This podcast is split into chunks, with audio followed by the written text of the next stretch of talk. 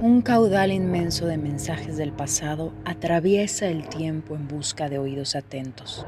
¿Habrá suficientes? Mensajes del río parlante. Reactivación de archivos sonoros del mundo. Seis sellos discográficos. Infinitas vertientes sonoras.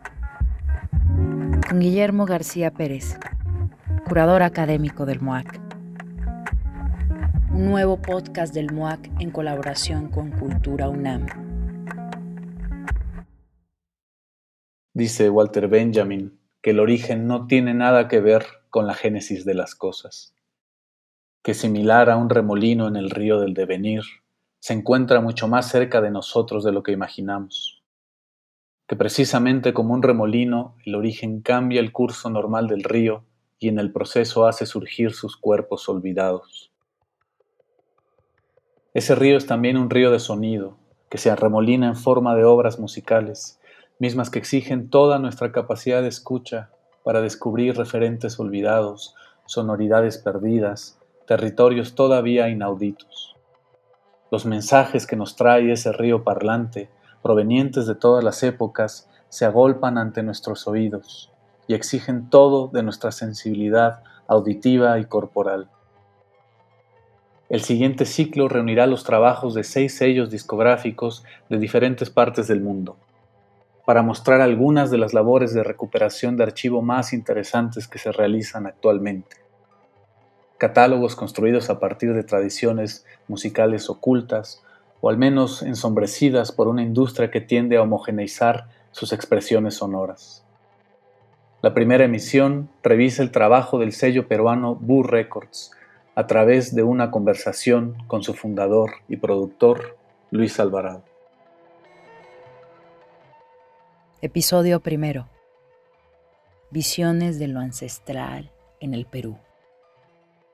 Fundado en el año 2004 y ya con prácticamente 130 obras en su catálogo, Boo Records es un sello sui generis, al menos en el panorama musical latinoamericano al encontrarse fuera de los circuitos académicos o incluso institucionales, creo que tiene la libertad de desarrollar métodos intuitivos en sus exploraciones, así como en los ejercicios de escucha que propone, lo cual, por otra parte, no está peleado con un rigor en su selección y en la producción de sus obras.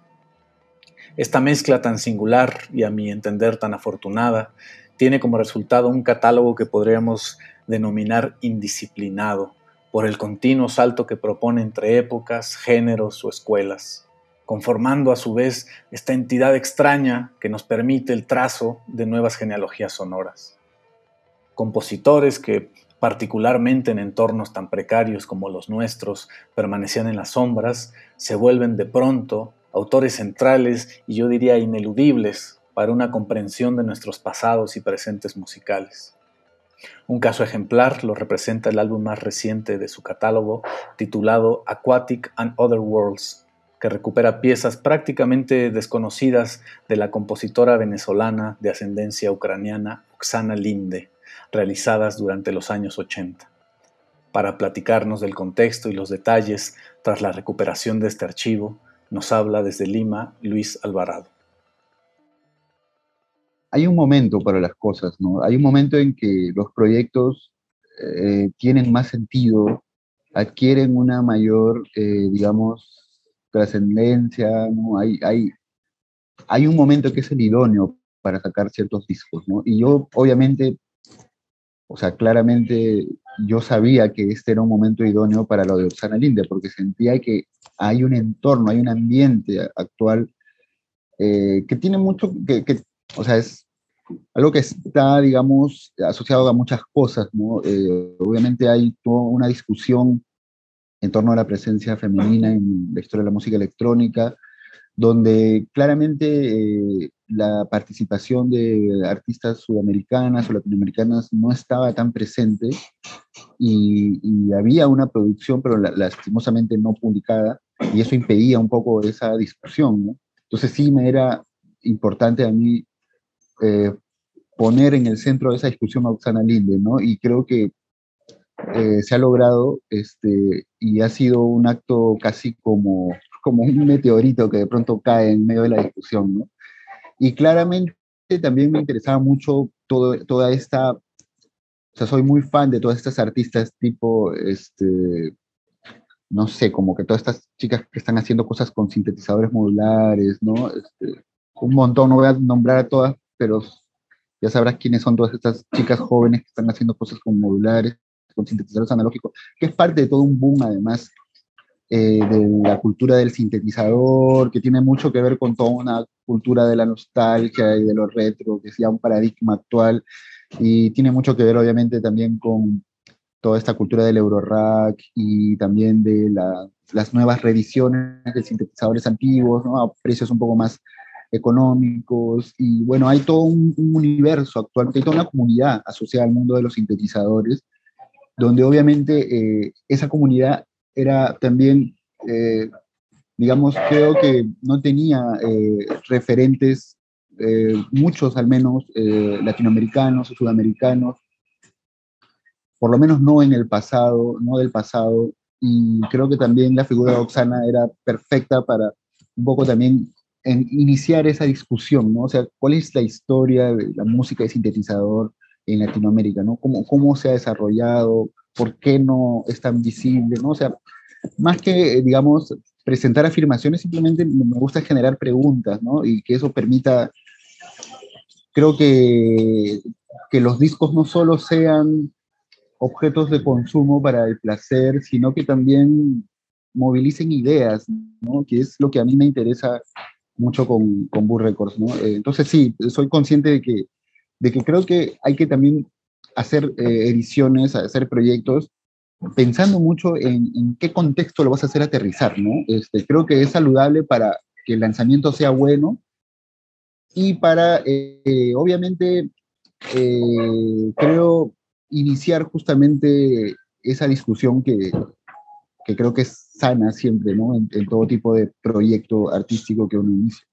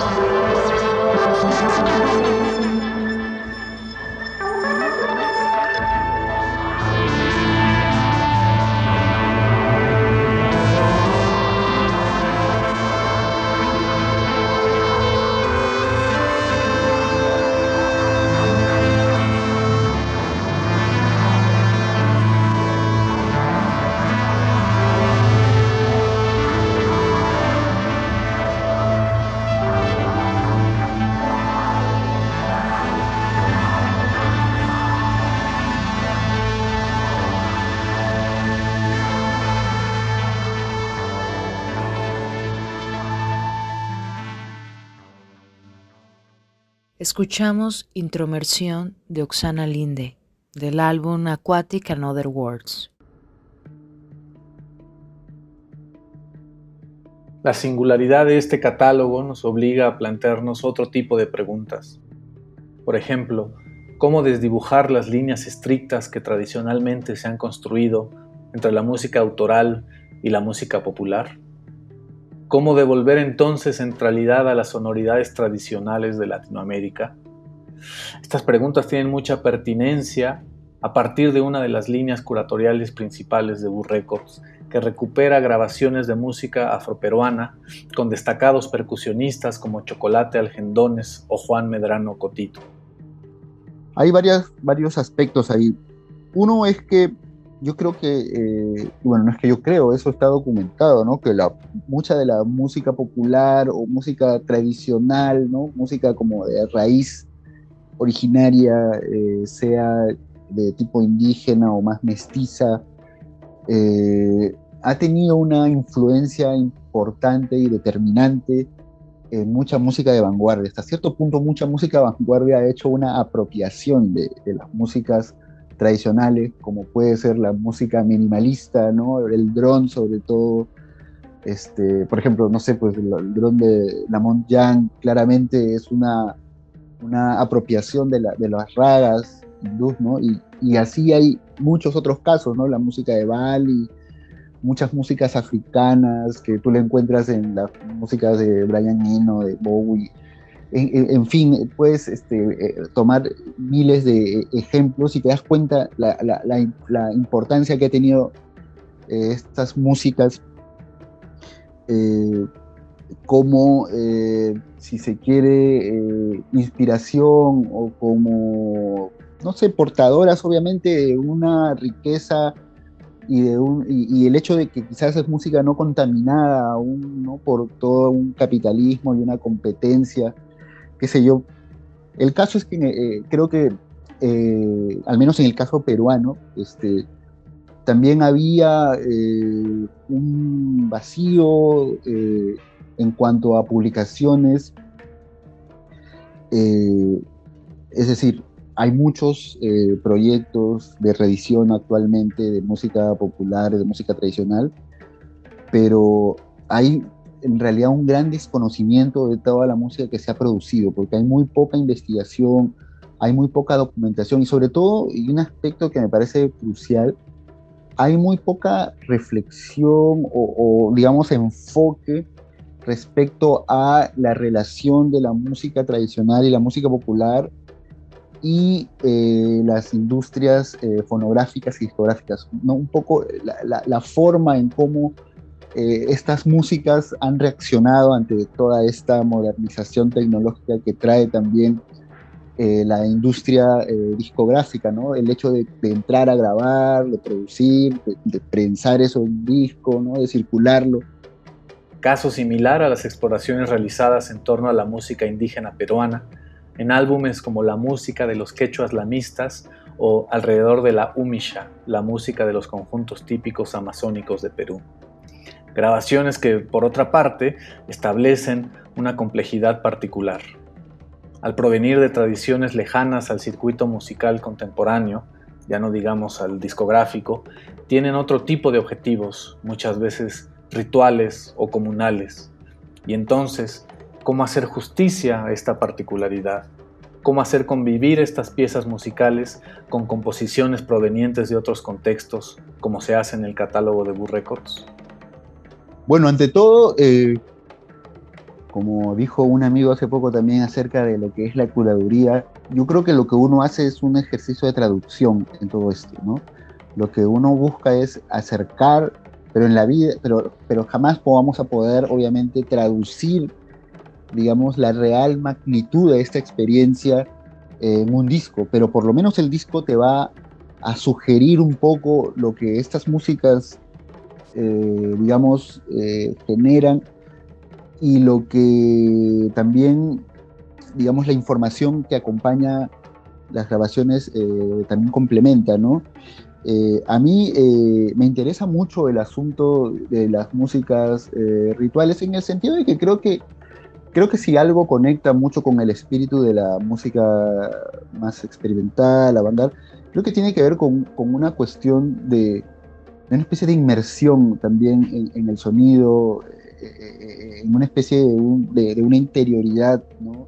de una especie de, de autorreflexión, ¿no? y, y de, estar en una especie de otro tiempo, ¿no? que, que creo que es lo que te produce eh, tantas músicas eh, de vanguardia como muchas eh, músicas tradicionales o rituales, que creo que entras en una especie de meditación, ¿no? Y, es una experiencia que, que, me parece que es una exigencia también que, que, demanda, que no es a veces fácil, que, a veces puede ser un poco, digamos, como que generar ciertas eh, reservas en mucha, mucha gente, muchos oyentes, pero, pero creo que ese es el reto de, acercarse a este tipo de músicas, ¿no? Y, sobre todo eh, entenderlas con respeto eh, y, entender ese, digamos, toda esa, esa dimensión y esa complejidad que hay en torno a estas músicas para que uno entienda por qué es que se dan, ¿no? Eh, ¿Cuál es su función? Eh, yo creo que eh, el disco de los Quechua Mistas es esencialmente el, disco que quizás reproduce un poco esa experiencia. Los otros discos, si bien tienen un poco de eso, son discos más urbanos, pero sí es música que se toca, por ejemplo, el disco de los conjuntos típicos amazónicos, sí es música que se toca mucho en festividades, tipo en fiestas patronales, eh, y es música para la, para la fiesta, digamos, ¿no? Es música para especies de comparsas que se hacen en las calles, en la selva, y esa es la música típica que se toca ahí, ¿no? Y se puede decir que son rituales, grandes rituales colectivos, masivos, ¿no?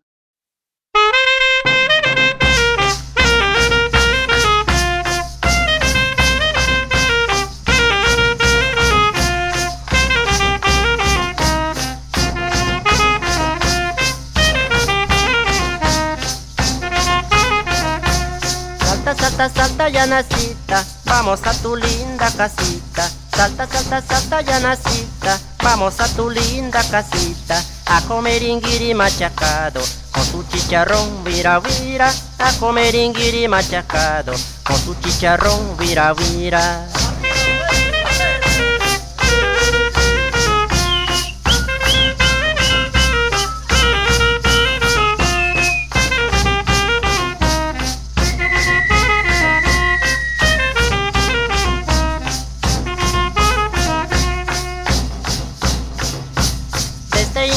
Machacado, el nombre verdadero está cacho. Este inguirito machacado, el nombre verdadero está cacho. Con su porotito mela mela y su cafecito ñuc ñu ñuc ñu. Con su porotito mela mela y su cafecito ñuc ñu ñuc ñu.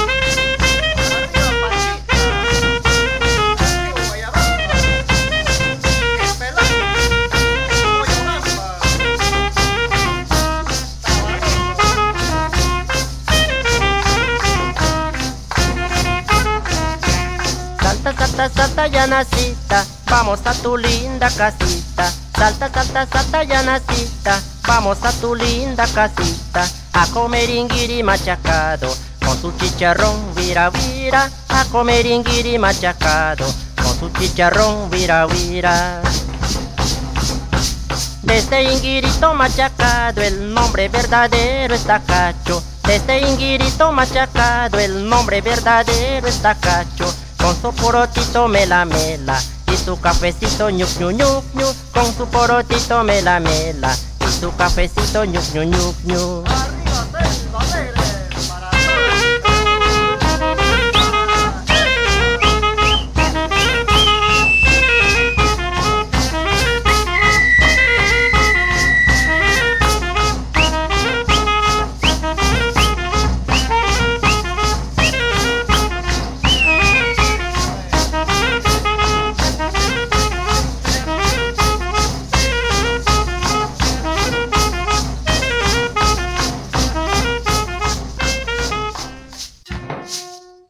Escuchamos al conjunto Selva Alegre de San Martín con el tema Salta Yanacita del año 1977 del álbum Alrededor de la Humilla, la música de los conjuntos típicos amazónicos de Perú.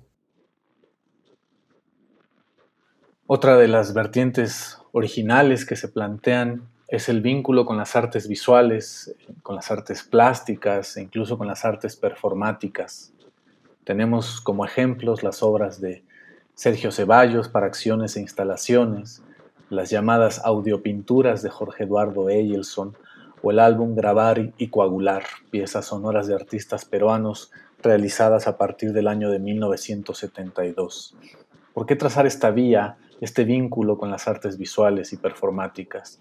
¿Qué rutas de exploración se abren a su paso? Entonces, como que un poco que en simultáneo que yo fundé estas primeras intenciones de hacer el sello con Bull Records, al mismo tiempo surgió esto de, de trabajar eh, exhibiciones documentales eh, que se volvieron para mí un trabajo fascinante, o sea, donde yo sentía que era el espacio idóneo para, digamos, plasmar todo lo que yo quería hacer. Y hasta ahora sigo eh, creyendo que es el espacio idóneo donde me gusta, creo que, trabajar más. O sea, yo hago los discos pensando que son como proyectos curatoriales, como pequeñas exhibiciones, ¿no? Al menos estos discos, este, por ejemplo, el grabado coagular, yo lo siento que es una exposición, si se quiere, dentro de un vinilo, ¿no? Como ya mencionábamos al inicio de esta primera emisión de Mensajes del Río Parlante, las exploraciones de archivo de Luis Alvarado nos obligan a replantear toda una línea de transformación de la música latinoamericana de las últimas décadas. Y es que después de escuchar en su catálogo las piezas de compositores como Edgar Valcárcel, José Sosaya o Mesías Maihuasca, uno se ve casi obligado a replantear panoramas enteros, en este caso también de la música electroacústica del siglo XX, que como sabemos ha estado tradicionalmente copada por compositores europeos o norteamericanos. Por lo tanto, creo que estas obras implican una especie de responsabilidad de escucha colectiva y que tanto su reivindicación como la construcción de estos nuevos mapas sonoros representan una nueva tarea política por enfrentar también colectivamente. Hay mucha gente, ¿entiendes?, que, que, está empezando un poco a, a tener la conciencia de que, bueno, este, hay mucho que revisar y que no es solamente publicar, es que es que hay que revisar, publicar y hay que ponerlo en cuestión, ¿no? Hay que, hay, hay que eh, ponerlo en debate, ¿no? Este, hay que eh, crear pensamiento también de, de nuestras eh, publicaciones ¿no? y de, de, nuestra música. Y, y, yo creo que, que bueno, así como yo empecé esto, este, un poco sin saber nada, yo eh, motivo, invito a mucha gente más que en realidad se anime, en realidad a, investigar, a, digamos, a, desempolvar cosas eh, y a conocer un poco más eh, la música de cada uno de nuestros países, ¿no? Este, esto no lo digo yo por, por un espíritu nacionalista ni latino, latinoamericanista, así simplemente por decir algo correcto, sino porque en realidad es eh, increíble que nos sea más fácil enterarnos de los últimos discos que vienen de Europa o Estados Unidos que de los que se producen de Latinoamérica. Es una cosa que es eh, extraña eh, y que obviamente es, se explica ¿no? por todo un sistema de circulación y capital que hace que finalmente nuestra atención esté dirigida siempre hacia otros lados. Y, y está bueno saber lo que pasa en el mundo, pero creo que es necesario empezar a tener mucho más conciencia de la música que producimos y que hemos producido. ¿no?